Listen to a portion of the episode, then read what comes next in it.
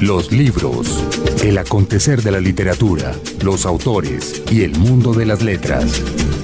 Damos inicio a esta nueva edición de los libros por señal Radio Colombia. 48 estaciones conectadas a nivel nacional, ya son 48 en este programa que dedicamos como de costumbre a la literatura, los autores, el mundo de las letras, el fomento a la lectura, el mercado editorial, todo eso que nos gusta tanto a James González allá al otro lado de la cabina y a mi querida Margarita Valencia aquí a mi lado. Hola Margarita. Yo me quedé patinando en los 48. Jaime Andrés, buenos días, James, buenos días. Ya tenemos 48 estaciones a nivel nacional. Eso ya, es, es, decir. Claro que sí. Por favor, repórtenos sus audiencias en el Putumayo, en Nariño. Nosotros en los libros queremos saber que tenemos por lo menos un oyente en cada departamento Sí. Seguro que sí, Margarita, no sería raro. Así que repórtense, por favor, cuéntenos. Estamos a través de Twitter. Recuerden que tenemos cuentas personales, arroba Valencia Libros y arroba jamón raya al piso salve o jamón guion bajo salve porque no me aclaran todavía el tema. Okay. Ya Margarita la, la han vuelto a regañar por el tema, ¿no?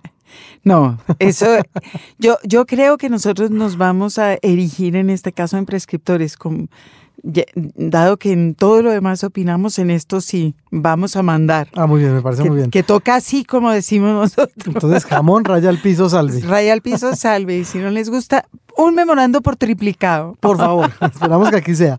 Bueno, pues hoy tenemos otro escritor internacional, de aquellos que han venido por aquí a visitarnos, y decidimos pues que deberíamos tenerlo aquí en los libros. Se trata del chileno Roberto Ampuero. Un escritor muy interesante como escritor y muy interesante como persona, con muchas una vida facetas. Interesante. Eh, muy nómada, siempre, siempre en el exilio, a veces por razones políticas, a veces no, pero además también eh, en, el, en, el, gobierno de Lagos fue ministro de Cultura. Así es. Eh, por otro lado, enseña escritura creativa en Iowa. En fin, tiene mm. muchas aristas. Bueno, tiene una, sí, una gran cantidad de asuntos alrededor. Además de ello, pues es el creador de una saga detectivesca latinoamericana, la de el detective Cayetano Brulén. Justamente Bahía de los Misterios, el más reciente libro que escribió Roberto Ampuero fue el que vino a presentar y en el cual sobresale pues esa figura de ese detective. Bueno, pues Bahía de los Misterios lo vamos a entregar a un oyente, a uno de los 48 oyentes. Sí, tenemos pendientes el libro de Paco Ignacio Taibo, la biografía de Pancho Villa. En la mesita de noche ya diremos quién, quién se lo lleva. Exactamente. Y en el próximo, el libro de Ampuero. Bahía de los Misterios. Exacto. Pues así será entonces para que estén ustedes pendientes y nos escriban a través de nuestras cuentas de Twitter que tienen por ahí qué libros en su mesita de noche. Y nosotros, mientras tanto, ya sabemos que con la obra del autor de Cayetano Brulé nos vamos a dar una verdadera creme brûlée de literatura en este programa llamado Los Libros. A esta hora de la mañana, Margarita, qué rico con café, ¿se imaginan? ¡No! Delicioso, le encantó la idea, por eso grita. Nos vamos con la nota del editor. La nota del editor. Hay una petición circulando por la red, creada por Joana Marcela Pérez Lucena, que dice, entre otras cosas, lo siguiente. Cito, encontrar los libros del Nobel en Bogotá y en el resto del país es casi imposible. Algo paradójico, teniendo en cuenta que Gabo es el mayor orgullo de la literatura nacional y el único Nobel colombiano. Las comisiones para las librerías en Colombia son muy bajas y el mercado al que apuntó en los últimos años la casa editorial ha sido el de grandes cadenas y superficies, dejando al grueso de los colombianos sin acceso a la literatura de uno de los escritores más mágicos que hemos tenido. Prácticamente hay un bloqueo sobre las librerías que no son grandes cadenas. Fin de la cita. Ya Juan Gabriel Vázquez y Nicolás Morales habían escrito extensamente sobre el tema, en El País y en Arcadia, respectivamente, que volvió a ser noticia eh, en los últimos días, como era apenas natural. No quisiéramos que el brote de descontento vuelva a apagarse, porque el tema de las librerías y de la distribución en Colombia sigue siendo alarmante.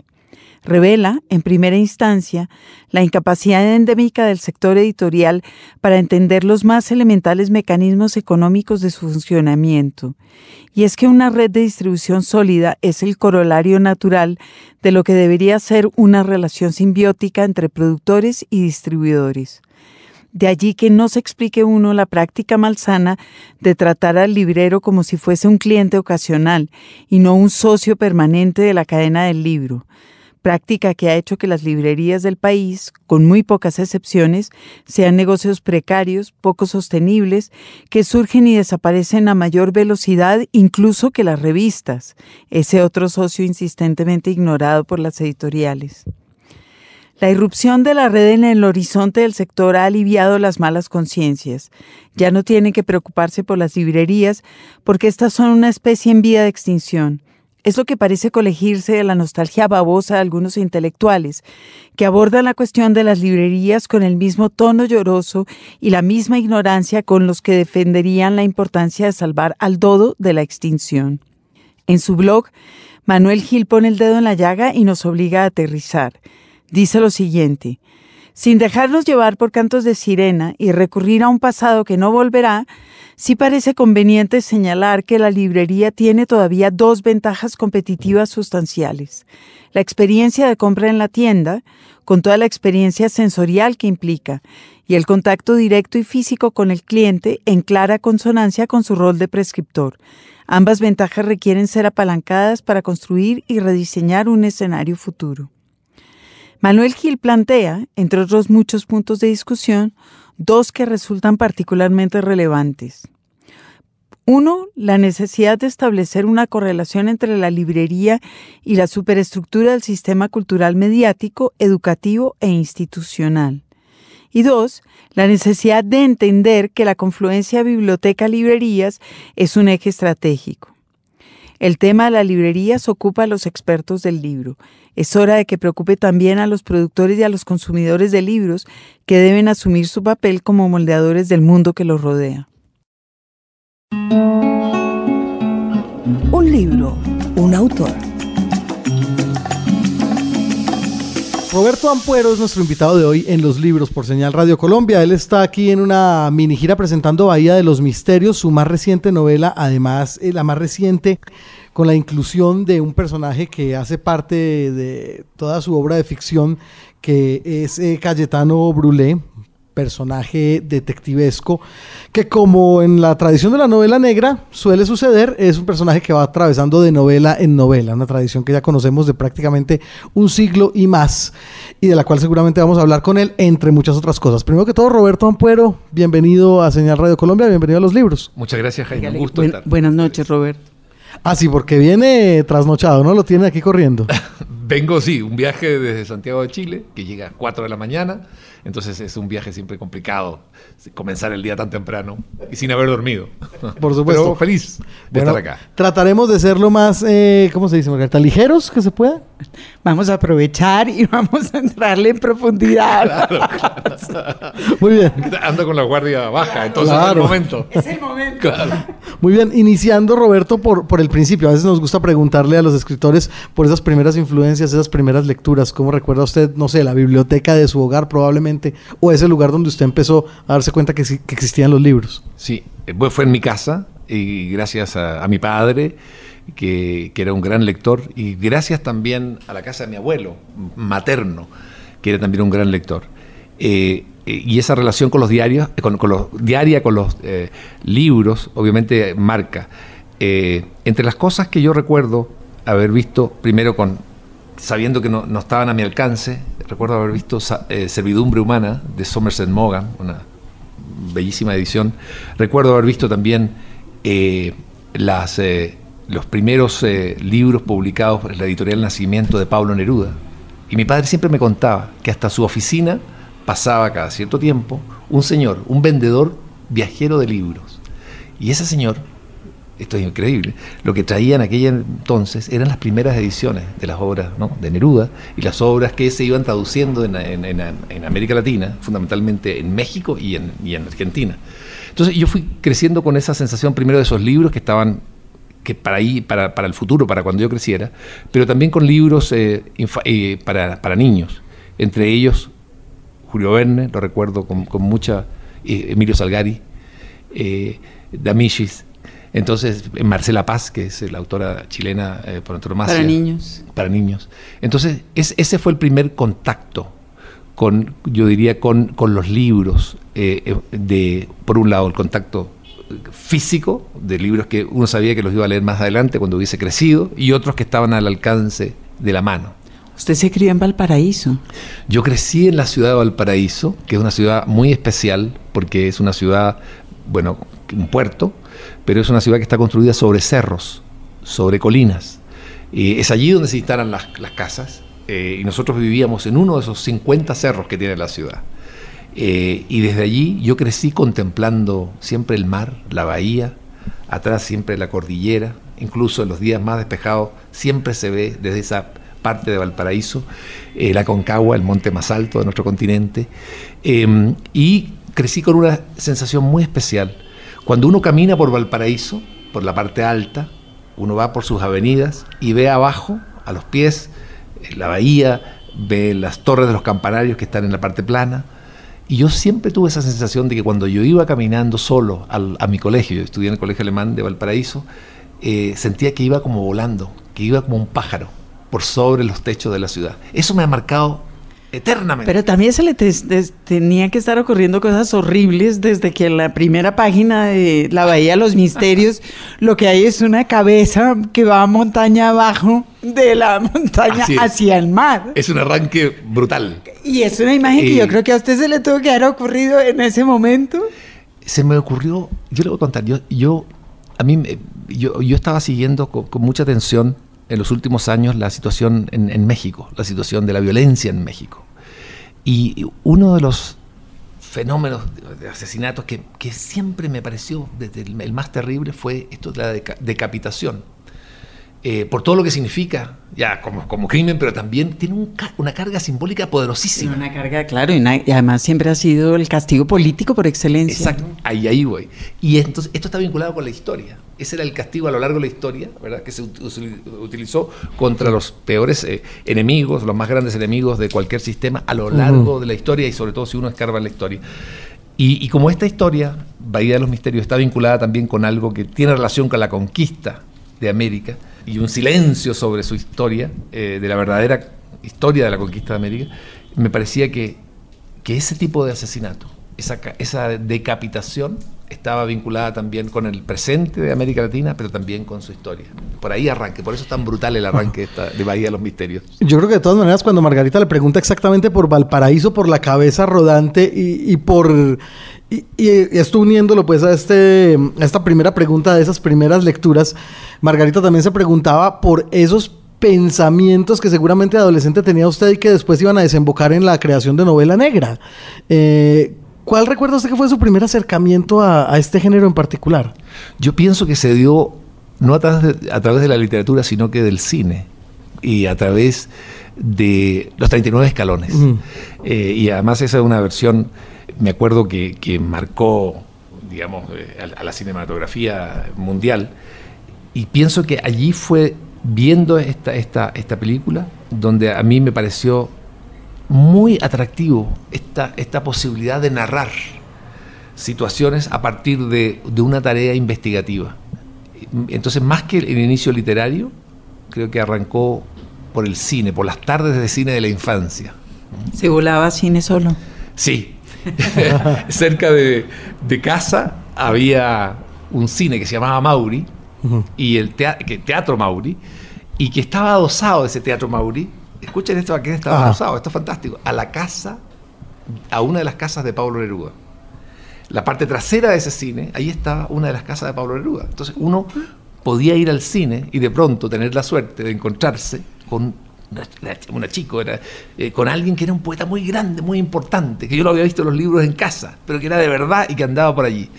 Esa sensación de estar viendo las películas, como los 39 escalones, y detrás del telón se elevaba la casa de Pablo Neruda porque estaba adosada completamente. Una experiencia muy especial también, vinculada a cine, literatura. a, Como a la vida, a la infancia, bien. Así o sea que se vendió al cine, nada más de Verne, nada más de cine. Ya, ya vimos que por ahí es esa vocación de, de escritor de novela negra. Después, no, después vuelvo, vuelvo fundamentalmente a la literatura. Hay, hay tres momentos. Uno, cuando ya vuelvo, vuelvo a, lo que es la novela negra en, términos ya de, mayor madurez. Uno es cuando yo vivo en Cuba entre el año 74 y el 79 y descubro la novela policial cubana y a un autor notable, Luis Rogerio Noguera. Y eh, eh, ellos, porque había otro como Daniel Chavarría, que está vivo y sigue publicando, desarrollaban una literatura policial que era muy interesante, pero que con el tiempo me pareció que tenía una limitación. Esto dejando de lado la- el talento y la calidad de sus, de sus narradores. Y era que, por las características de, de- de la Cuba socialista, estos eh, detectives eran, estaban al servicio del Estado y siempre a la causa del comunismo, Ah, la defensa de la revolución. Contra los yanquis. Exacto, contra el imperialismo. Y usted Entonces, en ese lo, lo momento. restringía. ¿Usted en ese momento ya había leído la novela negra gringa, por ejemplo? Yo había leído a, a- a- a Chandler, algo de Chandler, eh, había leído también a, a Dashiell Hammett, entonces tenía eh, eh, esta, esta visión, eh, había visto, volviendo al cine también, algunas eh, películas de, de- de lo que era en ese momento, bueno, lo que era James Bond, que marcó también, obviamente Claro. influye, Mm. pero lo, lo interesante para mí, cuando yo llego a Cuba, es descubrir que era posible dos cosas. Uno, escribir una novela policial desde el otro lado. Es decir, en este caso, la otra era una novela fundamentalmente norteamericana o pro valores, digamos, de la sociedad occidental. Mm. La otra desde una soci- sociedad comunista. Eso me pareció interesante. Me lo claro. y, y lo otro, que me pareció más interesante, fíjate, Roberto, es posible escribir novela policial en clave auténticamente latinoamericana. Y eso me pareció muy atractivo. Pero la pregunta que yo me estoy haciendo, yo que lo ignoro todo sobre la novela policial cubana, es si se puede escribir novela policial a favor del régimen. Ah, bueno, bueno, mire, yo, yo- Cual- cualquier régimen. claro, yo- esto está vinculado con lo siguiente. Cuando yo llegué a Cuba, después de, de- cuando se instaura la dictadura de Augusto Pinochet en Chile, y llego a, a- a Cuba, y llego a Cuba y soy en ese momento, había sido había ingresado a las juventudes comunistas en Chile, eh, siendo muy joven en un colegio alemán que era muy exclusivo. Eh, y estando en Cuba, es Ay, que yo... perdóneme que lo voy a parar. Ah, Siendo sí. muy joven, el colegio alemán, que era muy exclusivo. ¿Cómo carajos llega uno a las juventudes comunistas desde el colegio alemán? Que sabemos lo que usted quiere decir con era muy exclusivo. ¿Cómo Bueno, pasa e- esa eso? es la pregunta que me hacían los profesores y mis familiares. y que yo creo que era un, un- un gusto por, por rebelarse, por ser indife- y, eh, diferente a, a mi- a mis compañeros. Y recuerdo que en aquella época, en todo el colegio, había dos comunistas. Una era una, una muchacha que estaba en un curso paralelo que se llamaba Jimena Zamorano. Y el otro era yo. Éramos animales rarísimos, pero además éramos como gurúes porque nos consultaban. El 99.9% era gente de derecha, entonces muy, muy, muy, muy llamativo eso. Pero entonces yo llego a Cuba, bueno, me desencanto de la revolución, renuncio además a las juventudes comunistas en 1976 en La Habana, porque dije, esto no lo quiero para Chile, no lo quiero, ni Pinochet, ni esto que estoy viviendo.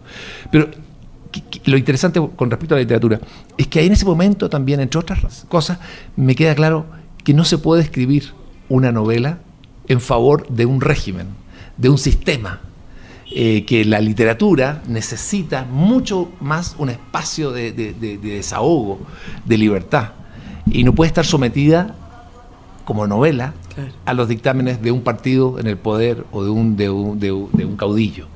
Y obviamente allí entra eh, eh, una crisis también desde el punto de vista literario, pero sí salvo algo en ese momento y digo, es posible escribir novela policial que no sea como la que hacía Chandler o Hammett, ni como la- las películas de James Bond.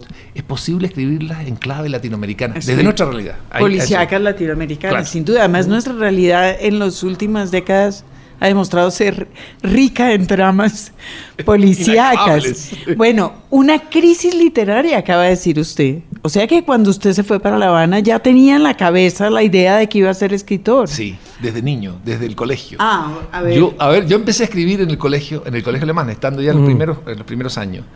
Entonces, una de las razones que yo tengo, sospecho, para escribir fue que cuando voy al colegio alemán, todo era en alemán, los profesores eran alemanes y gran parte de mis compañeros eran hijos de alemanes. Y en mi casa no hay alemanes. Lo que yo tengo es una abuela francesa, pero nada de alemán. Entonces yo entro a un colegio donde al comienzo no entiendo qué diablos están hablando. Y nos contaban cuentos. Entonces yo entendía los cuentos hasta por ahí. Y después ya no los podía seguir. Y cuando llegaba a la casa, los padres a uno siempre le preguntan, oye, ¿y qué pasó hoy en clase? Ah, me contaron un cuento. Bueno, cuéntanos de qué se trata el cuento, mi padre, mi madre. Entonces yo contaba el comienzo, que más o menos había entendido. Después, como me perdía, lo inventaba yo. Yo creo que ahí surgió, surgió un poco la fantasía. y me di cuenta que era efectiva, que la fantasía es efectiva. Que así como existía un relato que yo no entendí, pero yo podía crear otro de forma paralela y era respetado, en este caso, por mis, mis padres, que eran mis lectores o auditores, eh, me di cuenta, qué increíble. Esto no es de nadie, es de todos. Depende si tú lo puedes articular y va a ser creíble, pero sí, y lo aceptan. La, posibilidad de vivir o la necesidad de vivir en un mundo eh, completamente extraño y en una lengua extraña durante ocho horas al día hizo de usted un escritor que empezó a imaginar cosas. Y, también hizo un converso. ¿Por qué? Gran parte de mis amigos iban a colegios muy, muy católicos. Y yo estaba en un colegio que era fundamentalmente protestante, luterano. Entonces, mis compañeros de colegio se encontraban en sus colegios, en colegio católico, con que Lutero era prácticamente un ser deleznable, criticable absolutamente porque había causado el cisma. Claro, mm. no, ahí ya, listo, condenado. Y yo me encontraba en un colegio donde de pronto ser alguien que rompía y que creaba un sismo, que renegaba de lo que había estado, que se, que se rechazaba la iglesia, el dogma donde había estado y creaba uno nuevo. La iglesia que era nuestro dogma latinoamericano. Exacto, era positivo. Entonces, para mí también, la ruptura con lo que había sido mi primera relación con, con lo que era la idea comunista, no fue tan traumática en el sentido de decir, es posible, dentro de lo que es la tradición occidental, occidentales, lo usual, y en las sociedades democráticas más aún, es la ruptura con los dogmas que uno ha tenido, con los pensamientos que ha tenido. Y, es un proceso de maduración. Bueno, usted tuvo la oportunidad después de pasar por el colegio ir a residir justamente a Alemania. Y cuando usted fue allá tuvo la opción de ir a alguna de las dos Alemanias. Y usted optó por una de ellas en particular. A la Alemania comunista porque yo era joven comunista todavía. Eh, estaba la dictadura de Pinochet en Chile. Y la, la, verdad es que yo había operado, había ayudado, digamos, a desplazar, a trasladar a algunos dirigentes perseguidos en ese momento en un auto que yo tenía, eh, que era un Austin Mini Cooper, y que era lo más poco eh, sospechoso que podía haber. Entonces recuerdo eh, haber desplazado a un par de dirigentes que andaban debidamente modificados su rostro, de, de un lugar a otro, y de esa forma yo me fui dando cuenta de cuáles eran las casas de seguridad de la izquierda en ese momento, seriamente reprimida y brutalmente reprimida. Entonces en ese momento surge una instrucción que es mejor te vas, ya has visto demasiado, mejor te vas. Y ahí aparece, ¿y a dónde te vas? Yo podía, porque venía del colegio alemán, irme a una universidad alemana porque había hecho el examen, o a una, me lo ofrecía en este sentido la izquierda, irme a la Alemania Oriental, detrás del muro. Y yo como buen militante joven comunista, dije, no, yo me voy a vivir el socialismo, mi utopía. Y llegué así a Berlín Oriental, detrás del muro. Y, bueno, Berlín Oriental y Leipzig. Yo ah, leía eso y, me morí. No, pero me morí de la envidia. Leipzig es el centro, sigue siendo el gran centro impresor en Europa. la, cuna, de Wagner, además, para los melómanos. De también. Y ahí fue, fue cantor de la... Él nace en Eisenach, ¿no? Creo, pero, pero vive en Leipzig y allá es donde se convierte en el maestro de capilla. Así es. Y está también, eh, bueno, y en Leipzig también eh, está, eh, bueno, Clara Zetkin, pasa por ahí Rosa Luxemburg. Fue una ciudad industrial muy rebelde. obviamente no quedaba nada de eso ya bajo, bajo el régimen comunista de Alemania Oriental. pero una sociedad, algo quedaría. Pero que estaba ahí, claro. bajo, bajo la, la superficie.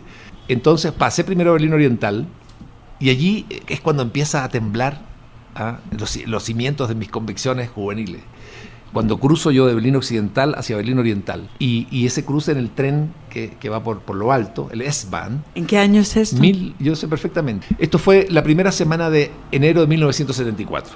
Eso es genial también. Cuando todas las películas mostraban el, El trayecto opuesto. Y crees Archivo Confidencial, ¿se acuerdan de esta, esta novela, esta, esta película de Michael Caine? que está basada en una novela de Len and Deaton.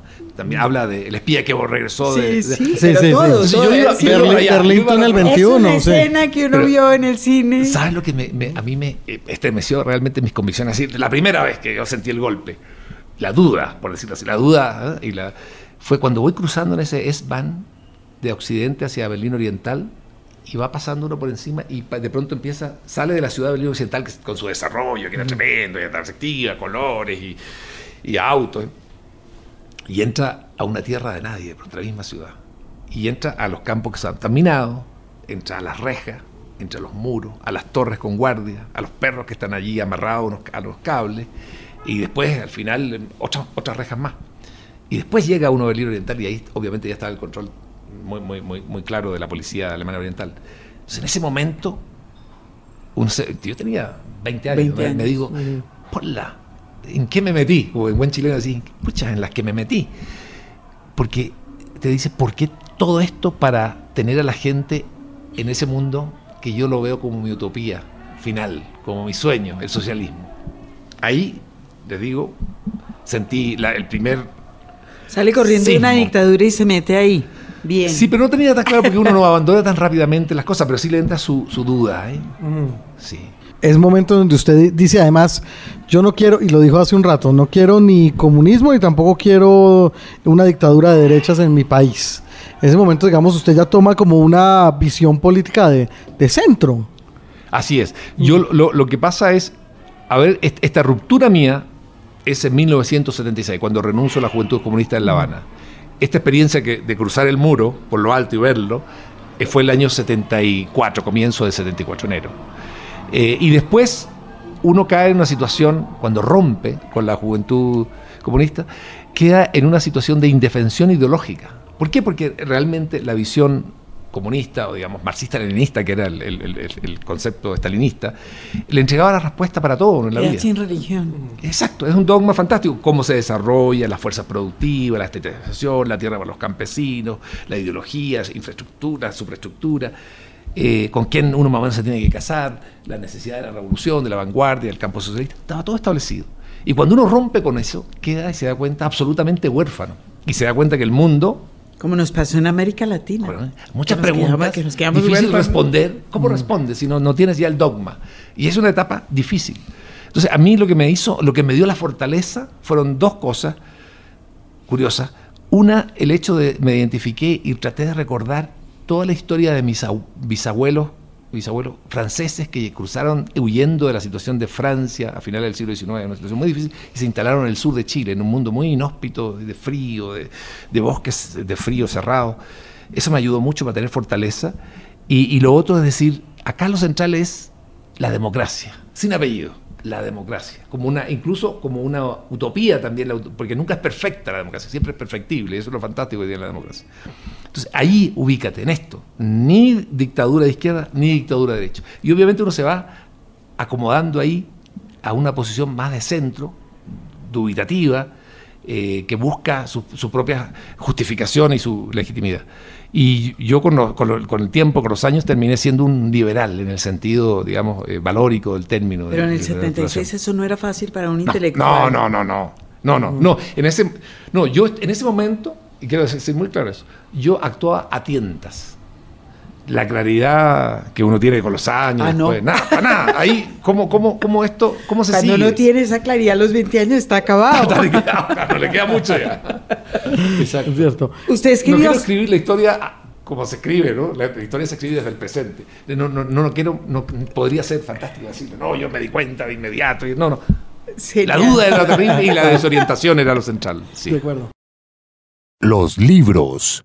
Señal Radio Colombia.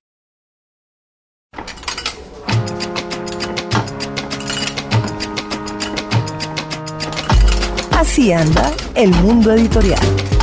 Suelen coincidir en fechas la Feria Internacional del Libro de Bogotá y la Feria Internacional del Libro de Buenos Aires, que se lleva a cabo en ese lugar que es el predio La Rural, un sitio muy agradable también para ir de feria. Un sitio que tiene el piso más bonito que yo he- visto Es verdad, no lo jamás. había pensado. A la entrada de la feria tiene ese pabellón inmenso con que es eh, hecho de madera. Es una preciosidad eso. ¿Es verdad? Yo siempre me quedo ahí y me querría quedar literalmente patinando. Es una belleza de piso y de lugar. Pues la Feria del Libro de Bogotá y la Feria del Libro de Buenos Aires han estado, es decir, han tenido relaciones eh, extensas, intensas Sí. y complejas. Ujú. Durante mucho tiempo sucedieron una detrás de la otra. Sí. Después una, primero Bogotá, después Buenos Aires, después primero Buenos Aires, después Bogotá. Después, ¿se acuerda que pasaron la feria de Bogotá para agosto? Sí, entonces no se coincidía en nada.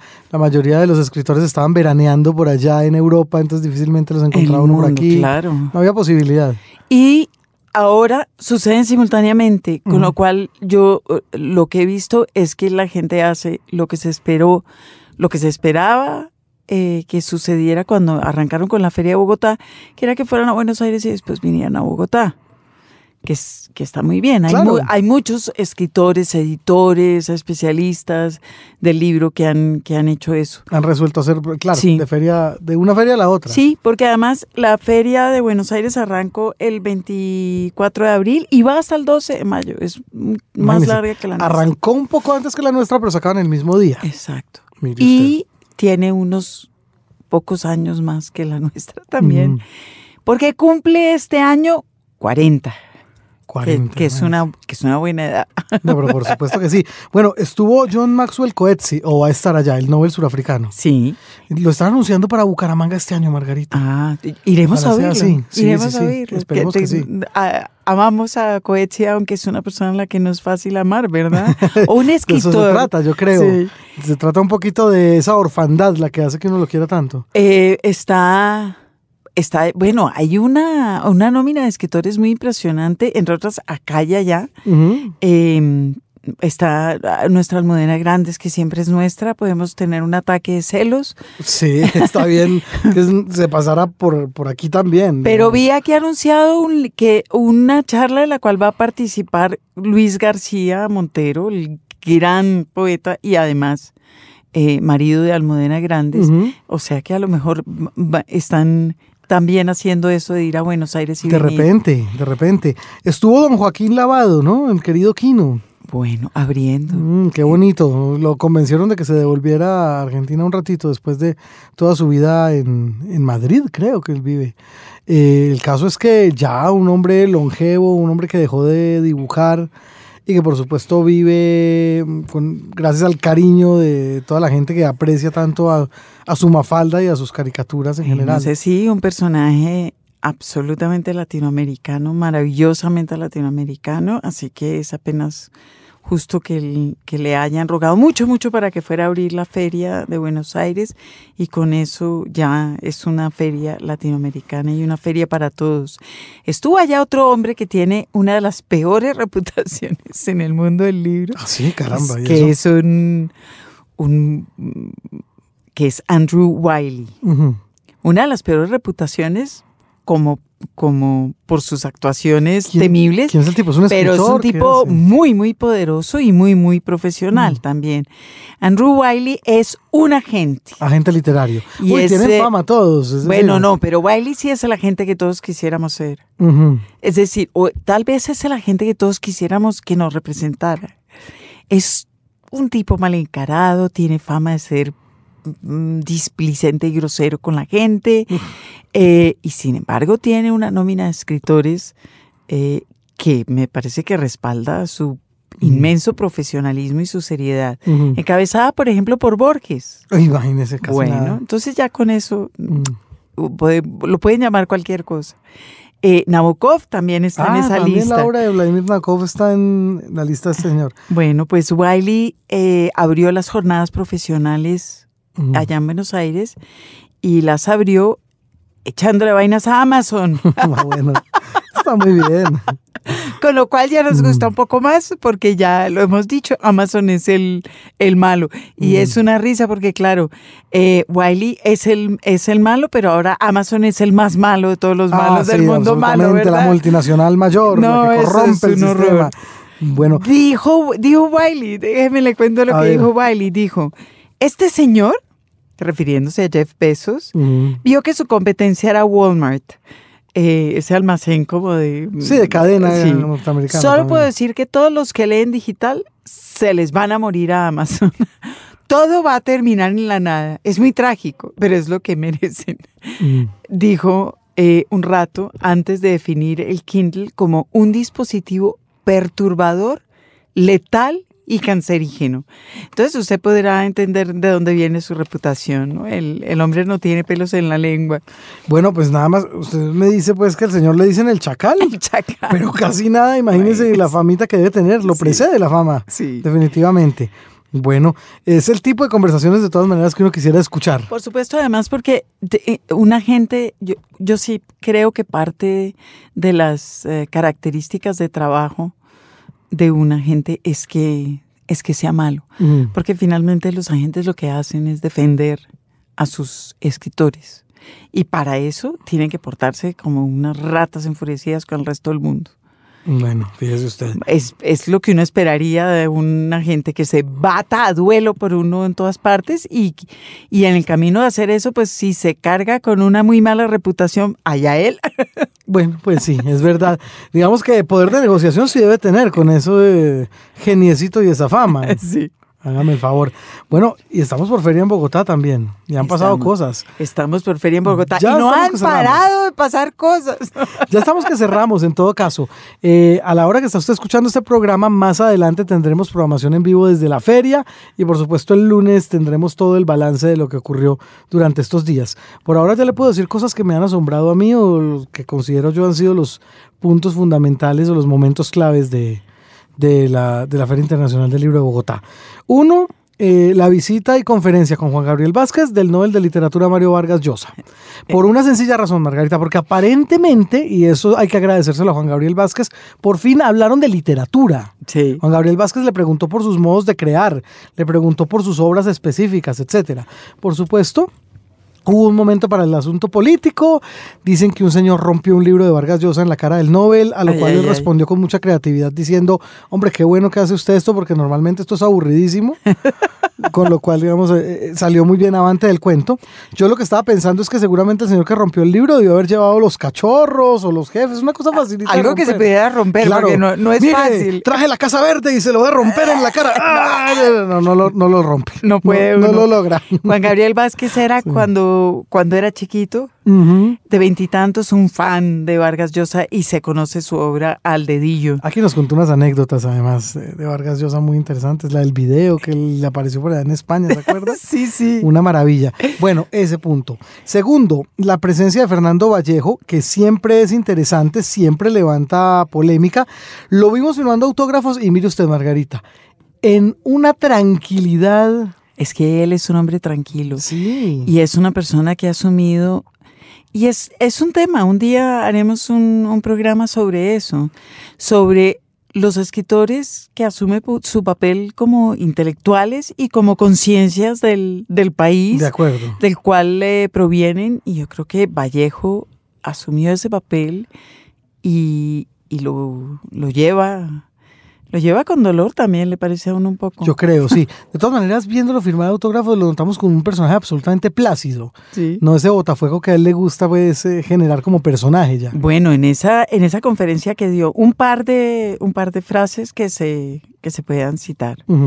Eh, las ideas no se venden, no son mercancías, le dice al presidente Santos. Mm. Y, y tiene razón. Eh, y dice, eh, habla de los campesinos colombianos y dice, los campesinos de Colombia atropellados por todos. Eso lo dijo también en su otra. Y otra que es la más bonita, que es un, eh, una puñalada en el corazón de la feria. El futuro próximo de la industria editorial colombiana es desaparecer. Qué bárbaro, bueno.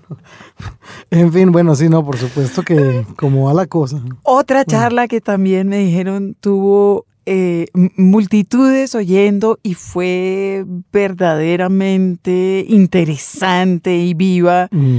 eh, la de Carlos Granés con Escotado. Ah, sí, con eh, Antonio Escotado, eh, intelectual español, uno de los grandes pensadores alrededor del tema de las drogas.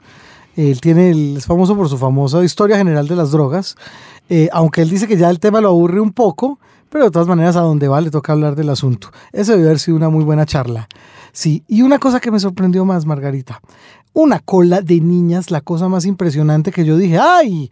Vino a la feria del libro One Direction, vino Justin Bieber, ¿qué es esto que está pasando aquí? No sé qué. No, resulta que viene una autora llamada Becca Fitzpatrick, autora de un bestseller sobre ángeles y demonios.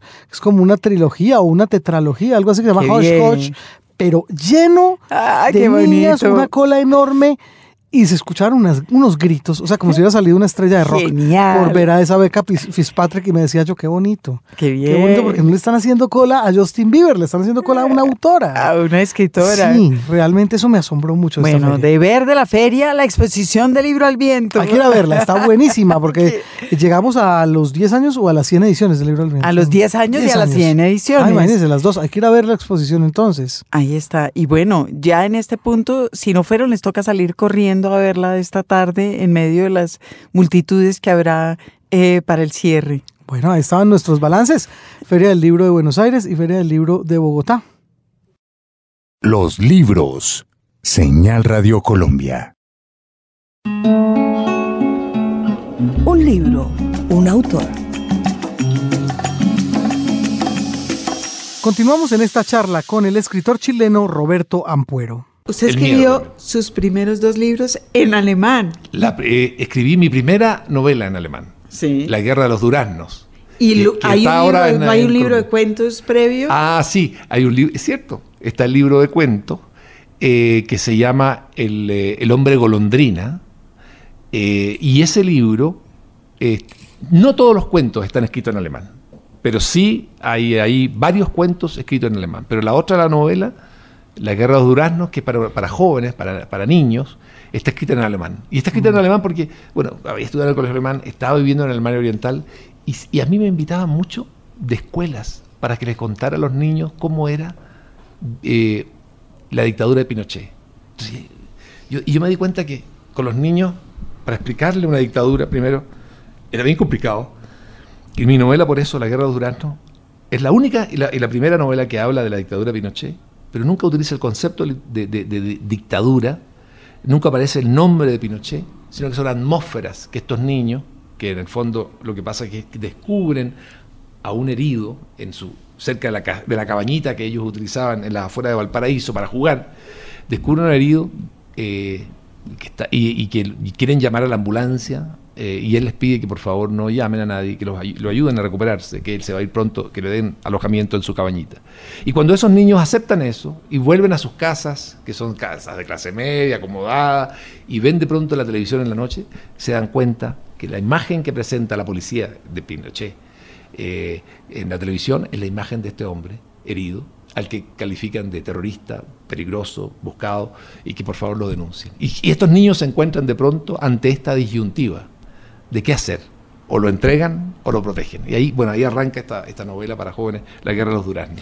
Yo estaba pensando mientras usted hablaba que está, usted está en un momento de su vida en el que su historia personal es una historia de desarraigos, uno detrás de otro. Ujú.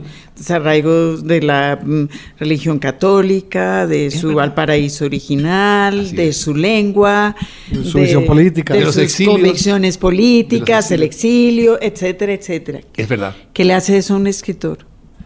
Creo que le hace bien, eh, porque el cuestionamiento permanente creo que a uno como novelista lo ayuda mucho, eh, a tratar de entender mejor las, las cosas y, y a las personas y las pasiones humanas. Y también lo hace a uno quizás tratar de, encontrar ciertas explicaciones de por qué, como comenzó esta conversación, ¿verdad? ¿Por qué usted, desde el colegio alemán, dio ese salto? En realidad, si yo no hubiese dado ese salto a esa edad, toda mi vida habría sido distinta. A lo mejor no sería, no sería novelista. Y es cierto, lo, lo ha dicho muy bien usted. Eh, yo creo que esa, esa serie de desarraigos eh, me han convertido en, en novelista. Eh, quizás es el único lugar donde tengo un hogar en, en la, en la- en la literatura que leo y en la literatura que ta- intento escribir.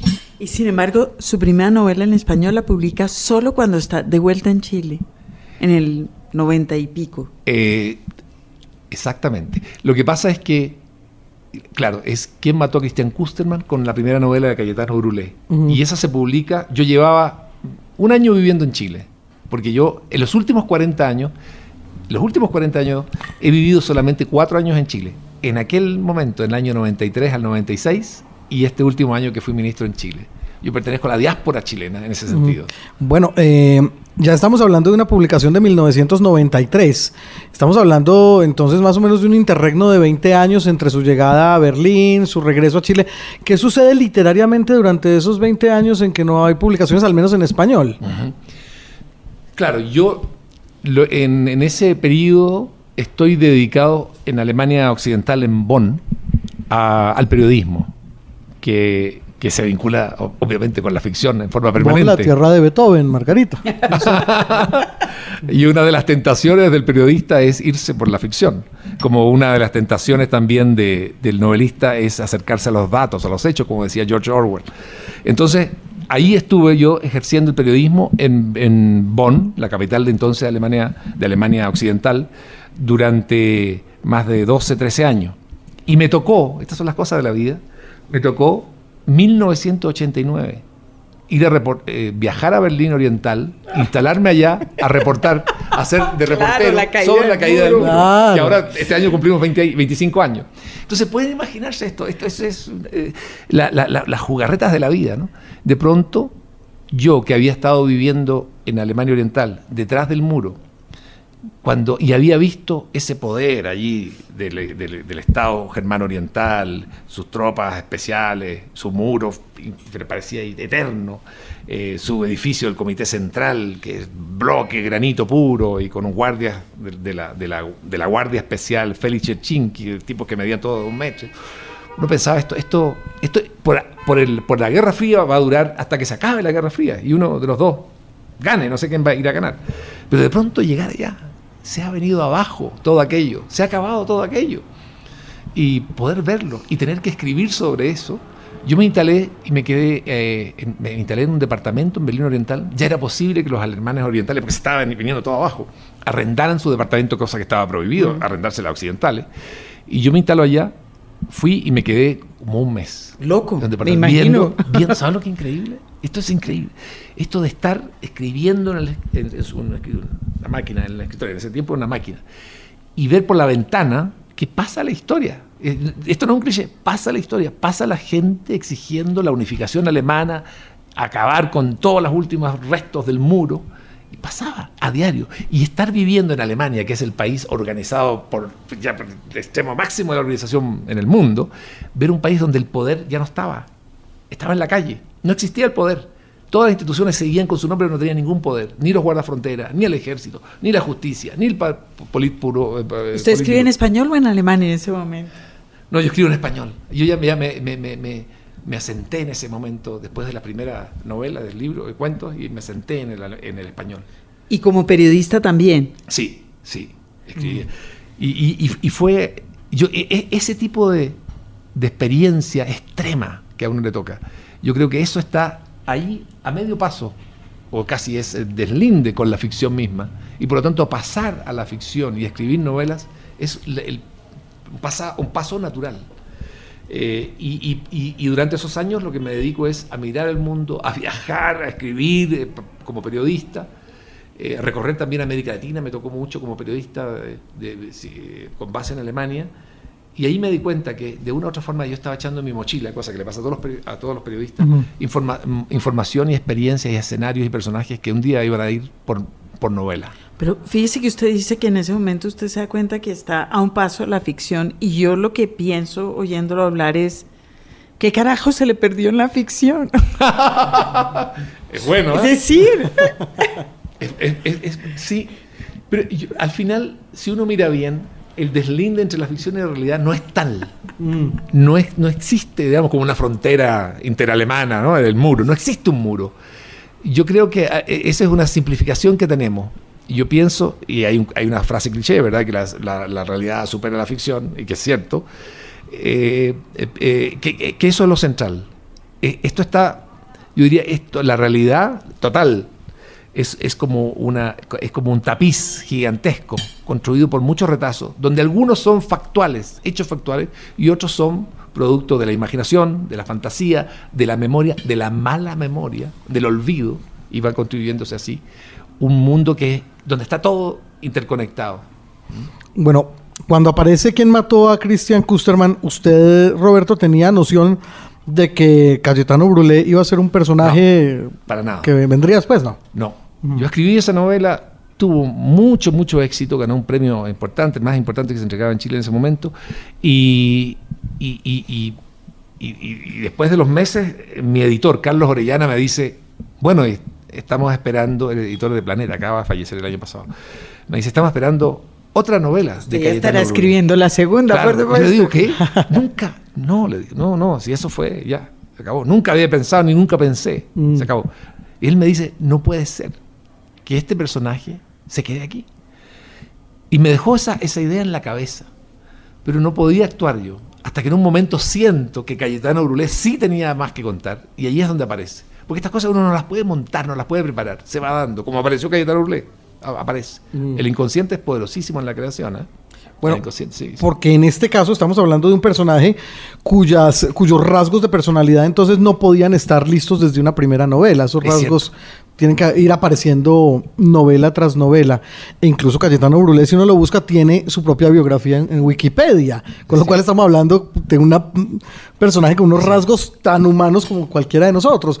¿Cuándo siente usted que ya va teniendo una cara más redonda Cayetano Brulé? ¿En qué momento siente que todos empezamos ya a conocer eh, la gran mayoría de los rasgos del personaje. Sí, yo creo que eh, cuando adquiere una densidad eh, mayor como personaje, yo creo que como, a partir de la tercera novela.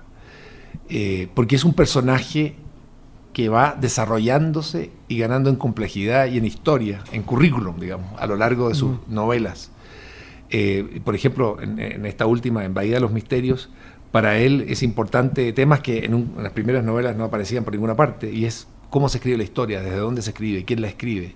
Pero también eso a nivel político, a nivel social, pero también a nivel individual. O sea, quién soy yo, de dónde vengo, qué, qué, qué ha sido correcta mi decisión de haber sido detective pese a la oposición de mis padres. Eh, ¿Y qué dejo? ¿Qué queda? ya sabemos lo que se le perdió en la ficción, ¿verdad? Nos acaba de contar. es muy buena. Estamos en, una sesión también de terapia. bueno, Cayetano Brulé lleva el apellido de su abuela paterna, ¿no? Así es, de la abuela eh, paterna, eh, de Geneviève Brulé Gombert, que llegó muy niñita con su padre al sur de Chile. Salió de la Normandía donde la situación, y, he reconstruido esto a través de la lectura de las cartas del bisabuelo, la situación era muy complicada en términos económicos. Hay otros, hay otros que recientemente me llegó un familiar francés de, de, de, Le Perche, eh, Daniel, y decía, Parece que la razón por la cual él se fue a un lugar tan extremo, al sur extremo de Chile, la Patagonia, se fue a vivir, no, no era solamente la situación económica difícil que había en Francia, en Europa en ese momento, sino que venía, iba viendo de algo más. No, me, quiso contar, pero las historias se van, ya ve, ahí está nuevamente la ficción cercana. Mm. Eh, y, se fueron y, llegaron en 1895 allá. Y, mi detective inicialmente, en, en el primer manuscrito se llamaba Cayetano Busqué, que jugaba con buscar Cayetano Busqué. Y justo en el momento en que esa eh, novela iba a ser publicada, porque había ganado un premio, eh, aparece noticia terrible de Francia, donde detectan a un criminal de guerra nazi, colaboracionista francés, digamos, que era culpable del asesinato de muchos judíos en Francia, con ese apellido. Entonces yo dije, esto es un pésimo timing, se va a permitir para cualquier interpretación. Pero qué, qué problema, porque me suena muy bien Cayetano Busqué. Y es mi señora, la que me dice, oye, pero recurre, y es pensaba, pensaba, recurre a ese apellido que está en tu familia, Brulé. Ahí está, y, ahí es suyo, estaba allí, y ahí estaba la realidad nuevamente metida en la ficción. Y así quedó Cayetano Brulé. Entonces, Cayetano Brulé, a mí lo que me interesa, Cayetano Brulé es, bueno, es un habanero que vive en Chile y viene, por una parte, también tiene eh, descendencia extranjera en relación con Chile y con, con, Cuba. A mí me interesa mucho la visión también del, del nómade, de la sociedad moderna, del extranjero. Y, con esta condición de que todos estamos, todos somos extranjeros en el 99% del territorio mundial. Ahí está nuevamente. Ahí está nuevamente. Oh, pero básicamente usted, yo estaba pensando que usted un poco después de eso le da otro vuelco a la vida y vuelve a salir corriendo. No sé si corriendo, buscando algo, pero se va para Estados Unidos, Así. acaba en Iowa, Claro. empieza, es- vuelve a la universidad, vuelve a estudiar Así y es. acaba haciendo Así es. vida de profesor allá. Así es. Con la que estoy ya rompiendo también. ¿Cómo Ahora. es la cosa en Loma de... Eh, El año 99, 98, 99, con mi señora, dijimos el año 2000 tenemos que cambiar nuestras vidas. ah, Sí, cambiemos lo que hemos estado haciendo. Es Mm. una buena razón para cambiar la vida. Y entonces en ese, en, ese momento mi señora era embajadora, mi, señora nació en Guatemala y fue embajadora de Guatemala de la, demo- de la democracia, digamos, cuando vuelve con Benicio Cerezo, la democracia de Guatemala.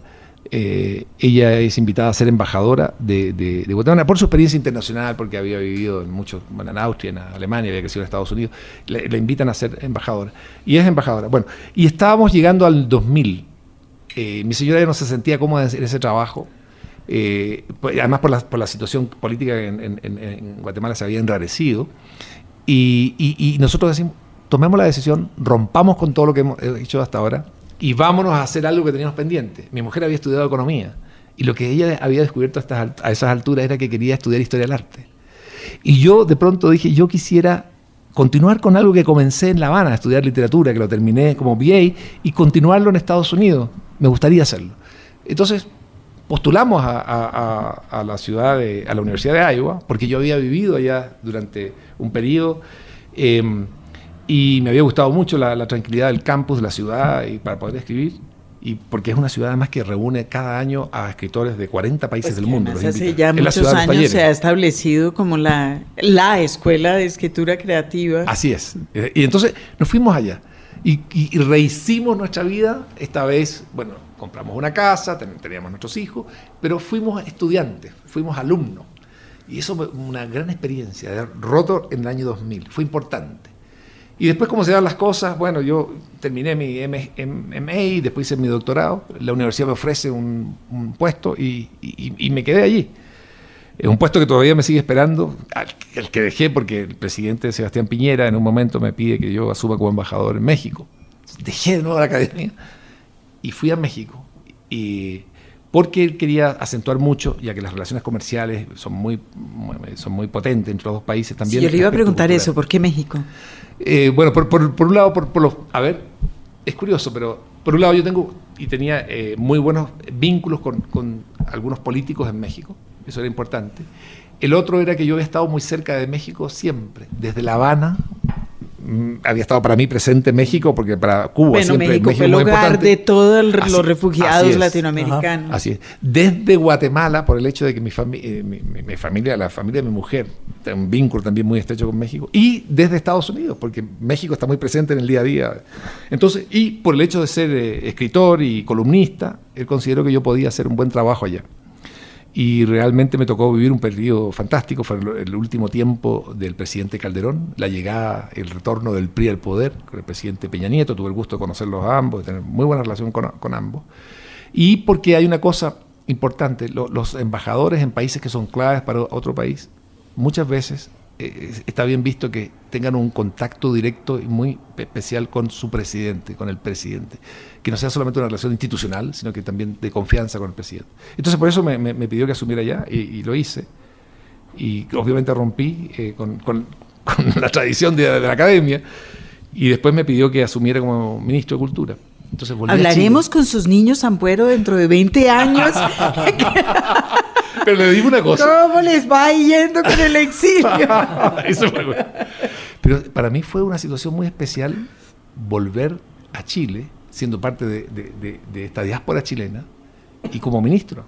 Porque es una cosa muy, muy especial. Bueno, o sea, claro. de hecho, ¿me entiendes? Es, es una cosa muy, muy especial. Defina muy Eh, sí. especial. ¿De qué manera fue Uno regresa, raro? uno regresa a su país. Salí como exiliado, volví una vez a Chile como, como, como escritor y volví a salir de Chile porque no me sentí, no me sentí muy bien. Había pasado mucho tiempo para Chile y para mí y no nos entendimos y me volví a ir. Y, y- y volver de nuevo a Chile como, como ministro, como un reconocimiento de tu país en el fondo, porque es así, para mí fue un gran compromiso, un gran honor.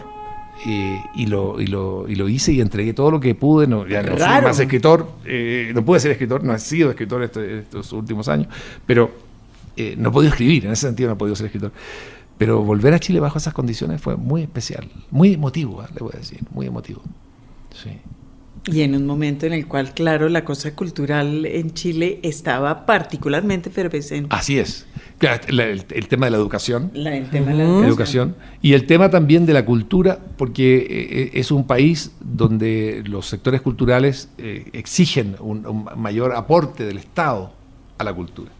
Y la visión mía siempre fue, nuestra, digamos, como gobierno, es que no se trata solamente de que el, Estado tenga una mayor presencia en el financiamiento de la cultura, sino que los privados lo tengan. Y por eso nosotros, aquí me pasa un pequeño aviso, eh, logramos la aprobación de, una ley, de nueva ley de donaciones culturales, que facilita la donación cultural de los sectores privados, porque, y siempre se lo dije, lo dije como ministro también, los artistas que necesitan recursos fiscales o que necesitan recursos para crear, eh, lo peor que les puede pasar a ellos es depender del papá Estado o de un papá monopolio privado. Pero hay tantos recursos en Chile como para eso, es decir, porque ese es el fundamento del sistema cultural estadounidense, las donaciones privadas. Pero en Estados Unidos hay no solo hay mucha plata, sino que hay mucha plata sobrante. ¿Hay esa plata en Chile para sostener esas...? Eh, bueno, eh, le voy a decir, esto es un proceso creciente por ejemplo, en términos de, nosotros logramos del año 2009 al, 2000, al, 2003 eh, duplicar las, eh, las contribuciones privadas al sector artístico, a la cultura. Y eso, pese a que la ley hasta ese momento imperante eh, presentaba muchas dificultades y, complicaciones para, para donar. Entonces ahora se amplió, se facilitó y se facilita la donación privada. Y eso va a seguir permitiendo la ampliación de, del sector, de fondos que vienen del sector privado para la cultura.